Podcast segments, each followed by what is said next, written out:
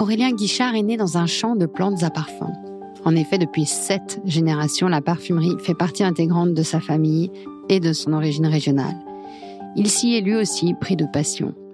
Amoureux des odeurs, Aurélien Guichard est l'unique parfumeur à exploiter ses propres ingrédients sur ses terres biologiques grassoises. Créateur multi-récompensé, il a fondé en 2019 sa marque Matière Première. Et pour la maison Fragonard, il a créé le parfum Lila, la fleur de l'année 2024. Dans ce podcast, Sené nous parle des odeurs de son enfance, de son métier et de ce qui l'inspire au quotidien. Je suis Charlotte Urbain et vous écoutez Confession olfactive, la deuxième saison d'À fleur de nez, un podcast signé Fragonard Parfumeur. Bonjour Aurélien. Bonjour. Alors, tu as créé pour euh, la maison Fragonard le parfum Lila, qui est le parfum euh, La fleur de l'année 2024. Mais avant d'en parler plus précisément, euh, je voulais revenir sur des éléments de ton enfance. Tu es parfumeur. Dans quelle odeur tu es né? Qu'est-ce qui évoque pour toi l'enfance? Alors déjà, en effet, je m'appelle Aurélien Guichard, je suis parfumeur et j'ai créé Lila pour la maison Fragonard. La question que tu me posais était... Ta Madeleine de Proust, ton odeur qui t'évoque l'enfance oui. Comme tu es parfumeur, j'imagine qu'il y a quand même beaucoup de choses que tu peux nous raconter là-dessus. J'ai grandi dans un environnement qui était très porté sur la création et le parfum en particulier. J'ai grandi à Grasse. Et euh, ma Madeleine de Proust, c'est évidemment une odeur qui est liée euh, aux matières premières et en l'occurrence au jasmin. Je me rappelle euh, assez jeune, au mois d'août, mon grand-père était récoltant et cultivait du jasmin. Au mois d'août, quand il fait chaud, les cueilleurs, à la fin de la journée, se mettait en file indienne devant un cabanon. Et l'odeur de ce cabanon, elle m'est toujours restée. C'était un mélange à la fois euh, de fleurs, évidemment, mais aussi euh, de l'essence des machines agricoles et de la terre battue. C'est un mélange de tout, de l'odeur du jasmin, de la fleur qui est fraîchement euh, cueillie. C'est l'odeur d'un moment, pas nécessairement l'odeur du jasmin et de la fleur, comme on l'appelle là-bas dans les champs, mais c'est l'odeur de cet endroit. Et quand j'y retourne, encore aujourd'hui, il n'y a plus de fleurs, il n'y a plus de jasmin en tous les cas, et je retrouve encore l'odeur comme si je revivais le moment. De manière mentale? Exactement. Parce qu'elle n'existe plus de manière euh, physique? Oui. En fait, ce que je trouve particulièrement intéressant et marquant, c'est l'odeur de la matière, qui est une matière exceptionnelle et incroyable, mais surtout et beaucoup euh, qu'elle vive dans un autre environnement. Et dans cet environnement agricole qui est à la fois brut euh, et de ces autres odeurs qui sont celles de, du kérosène, celles de la terre battue, il y a une odeur absolument unique. Et donc, du coup, ça, c'est l'odeur qui t'évoque ton enfance. Et toi, si je devais définir une odeur dans laquelle tu serais né, donc à Tourette. Alors souvent, quand on me demande euh, l'odeur, euh, donc ce dont j'ai parlé, c'était une Madeleine de Proust, mhm. quelque chose auquel je reviens, qui pour moi évoque pour moi un moment d'enfance. Et que tu peux revivre mentalement. Exactement. Maintenant, quand je parle de, des odeurs d'enfance qui m'ont marqué, c'était beaucoup les mains des gens. Quand on est jeune, quand on est enfant, on arrive à la hauteur des mains des adultes. Et je me rappelle particulièrement l'odeur des mains de mon père, qui était parfumeur. Et euh, souvent, les, les parfumeurs, et mon père en l'occurrence, euh, l'odeur de ses mains, c'était l'odeur de mille odeurs, de tous les parfums qui travaillaient. Et donc, il y avait cette odeur particulière, un peu indescriptible, de mélange de mille parfums et de mille effluves. Euh, je me rappelle aussi de l'odeur des mains de ma mère, qui est sculpteur. Et l'odeur de ses mains, c'était celle de la poudre de marbre. Elle sculptait le marbre qui, se mélangeait à l'odeur de la cigarette, de la fumée de cigarette. Et c'était une odeur qui était à la fois rassurante, minérale et inoubliable. Donc d'un côté, une odeur très florale, très parfumée, on va dire, d'un côté paternel, et euh, d'un côté maternel, une odeur plutôt euh, très masculine finalement. Oui, alors en en parlant comme ça, j'ai toujours aimé ce mélange entre le raffinement de quelque chose d'extrêmement beau et le caractère brut des choses. Et je trouve que, juste en en parlant là et en y pensant, je, trouve que c'est aussi la beauté de ces choses-là, c'est le caractère brut euh, d'une matière mm. et en même temps des évocations qui vont être liées à la création. Le côté de ces souvenirs olfactifs d'enfance où tu as senti des choses très différentes entre le, côté très minéral. Qu'est-ce que ça sent d'ailleurs le marbre? Le marbre, alors souvent on me demande l'odeur de la pierre. Euh, c'est aussi la manière dont le marbre s'exprime. c'est une poudre de marbre. C'est-à-dire qu'un sculpteur, quand il travaille la matière, il va la tailler, puis il va aussi la polir. Et donc, toute cette phase de polissage, vous avez d'une poudre de marbre qui se dépose sur la main, qui est à la, quand on dit minéral, qui peut être lié à des notes euh, qui vont être assez dures, assez froides, mais qui en même temps vont avoir un côté poudré. Et donc, c'est pour moi le, marbre, plus que l'odeur du marbre, c'est l'odeur de la poudre de marbre qui, me, qui, me, qui me reste en mémoire. Et hum, à Tourette, on sent quoi? À Tourette-sur-Loup, c'est à côté de Grasse, non? Alors, euh, je suis né à Grasse. Ouais. Mais j'ai grandi les premières années de ma vie à Tourette, à Tourette dans le Var, qui n'est pas Tourette euh, Ah, c'est pas le Tourette euh, Tourette dans le Var, c'est à peu près à, 20 minutes de Grasse. Mhm. C'est une région euh, qui était hautement agricole et qui l'est toujours. C'est là où j'ai une exploitation agricole. Les premières années de vie, je me rappelle vraiment à la fois l'odeur des champs de roses, qui était, qui était particulière parce qu'on les sent dans l'air. C'est particulier une saison, le mois de mai. Des souvenirs d'enfance, de naissance de l'endroit euh, là-bas, c'était euh, la rose. Et en même temps, la maison où j'ai vécu mes premiers jours, quand je pense à cette maison, je ne sais pas si c'est aujourd'hui que, que j'y réfléchis, mais il y avait cette odeur de cheminée qui était très propre à, à cet endroit avec euh, donc du coup encore une fois une dichotomie olfactive entre d'un côté quelque chose de très floral les roses et de l'autre côté quelque chose de très fumé euh, le bois le, bois fumé euh. et puis je dirais que j'ai grandi dans un dans une famille de parfumeurs où il y a une vérité sincère du parfum et où tout est où beaucoup de choses sont parfumées et en lien avec la matière mais aussi en lien avec une vérité et ce sont des endroits voilà, qui m'ont marqué, pas uniquement par la matière qui, mm. qui, était, qui faisait partie de notre vie et du parfum, mais aussi par des, par des ambiances, des choses qui existent toujours.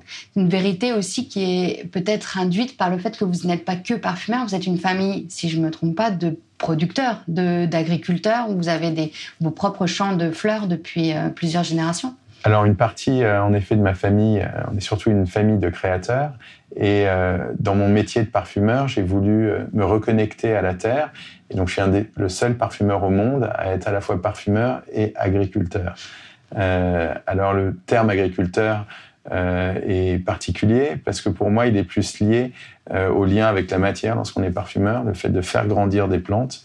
et donc j'ai finalement créé une exploitation agricole organique où euh, je fais à la fois de la rose centifolia, de la tubéreuse, de la lavande.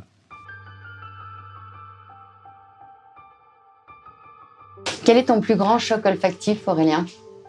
Mon plus grand choc olfactif, je dirais que c'est l'odeur de la tubéreuse française. Il y a plusieurs années, j'étais euh, déjà parfumeur depuis une vingtaine d'années et j'ai toujours communément, comme la plupart des parfumeurs, utilisé de la tubéreuse qui venait d'Inde. C'est une très belle euh, espèce florale mais j'ai décidé en 2019 de planter un champ de tubéreuse française. Et la découverte a été incroyable, la découverte olfactive. C'est-à-dire que c'est une tubéreuse qui est florale, solaire, enveloppante, beaucoup moins verte, beaucoup moins rêche que pourrait l'être une tubéreuse indienne. Et j'ai trouvé ça extraordinaire parce que finalement, quasiment tous les parfumeurs à travers le monde utilisent une tubéreuse indienne qui est finalement la tubéreuse de référence. Mais lorsque j'ai découvert cette tubéreuse que j'ai plantée moi-même, il euh, faut savoir qu'on parle de plus de 20 000 tubéreuses, bulbes tubéreuses, et euh, sont des fleurs qui sentent au mois d'août lorsqu'elles fleurissent et elles sentent à partir de 20 heures le soir. Et donc. Avant, elles ne sentent pas. Non, elles sont ouvertes, elles ne sentent pas, elles ne sentent que la nuit. Et à ce moment-là, les fleurs se mettent presque à crier, à s'exprimer. Et elles sentent tellement fort qu'il y a une légende provençale qui, euh, d'ailleurs, je pense, dit vrai, on interdissait euh, les jeunes gens qui n'étaient pas mariés de se balader dans un champ de tubéreuse la nuit parce que ça allait leur donner des idées absolument folles. Et quand on découvre l'odeur, eh bien, on se dit que c'est vrai. Et tu penses que l'odeur pourrait provoquer euh, des idées un petit peu euh, L'odeur la provoque. Voilà, l'odeur la provoque. Oui, l'odeur la provoque et donc c'est un choc olfactif. Et c'est surtout extraordinaire de voir que ce sont des plantes qui ont existait à foison dans le pays grassois il y a assez longtemps. il y avait beaucoup plus de fleurs et on n'a jamais remplacé la beauté de ce genre d'ingrédient qui aujourd'hui, je pense, est un des ingrédients les plus chers au monde, mais d'une beauté infinie. Avec une multiplicité d'utilisations parce qu'il y a des facettes extraordinaires dans la tubéreuse. Donc pour un parfumeur, c'est un, un vrai terrain de jeu salé, mais c'est surtout la beauté de ce que propose la nature. L'utilisation pour un parfumeur, c'est limite, c'est son imagination. Donc finalement, la matière aide, mais ça doit surtout mm. être le travail de la main qui va euh, permettre euh, d'ouvrir des possibles.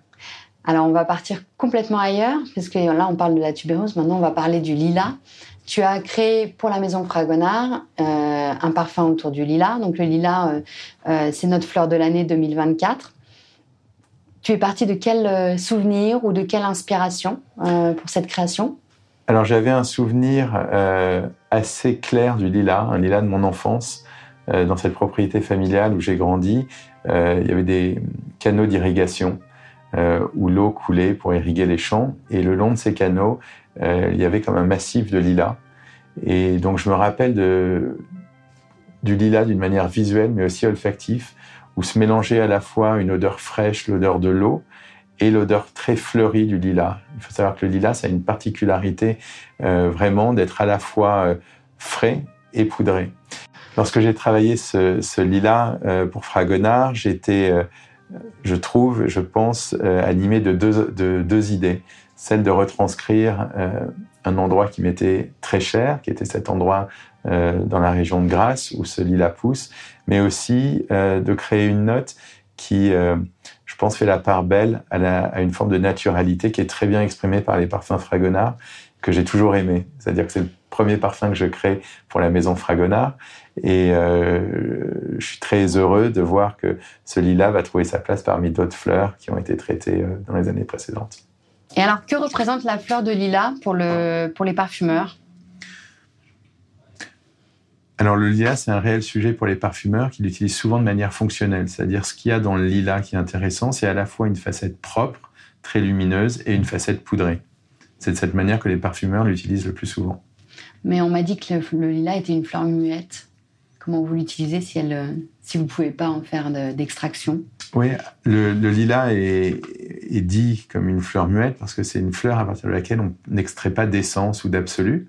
Donc les parfumeurs vont recréer l'odeur de la fleur comme lorsqu'ils portent leur nez dessus. Donc on va utiliser des facettes florales et des facettes euh, qui vont évoquer le propre ou, le poudré ou les pétales et parfois les évocations colorielles pour recréer l'odeur du lilas. C'est là où on peut rapprocher un peu le métier de parfumeur d'un métier euh, de magicien, puisque avec d'autres ingrédients, vous nous faites croire Là, quand je sens ce que tu as créé pour euh, Fragonard, le lilas, c'est, j'ai vraiment l'impression d'être devant un arbre euh, de lilas.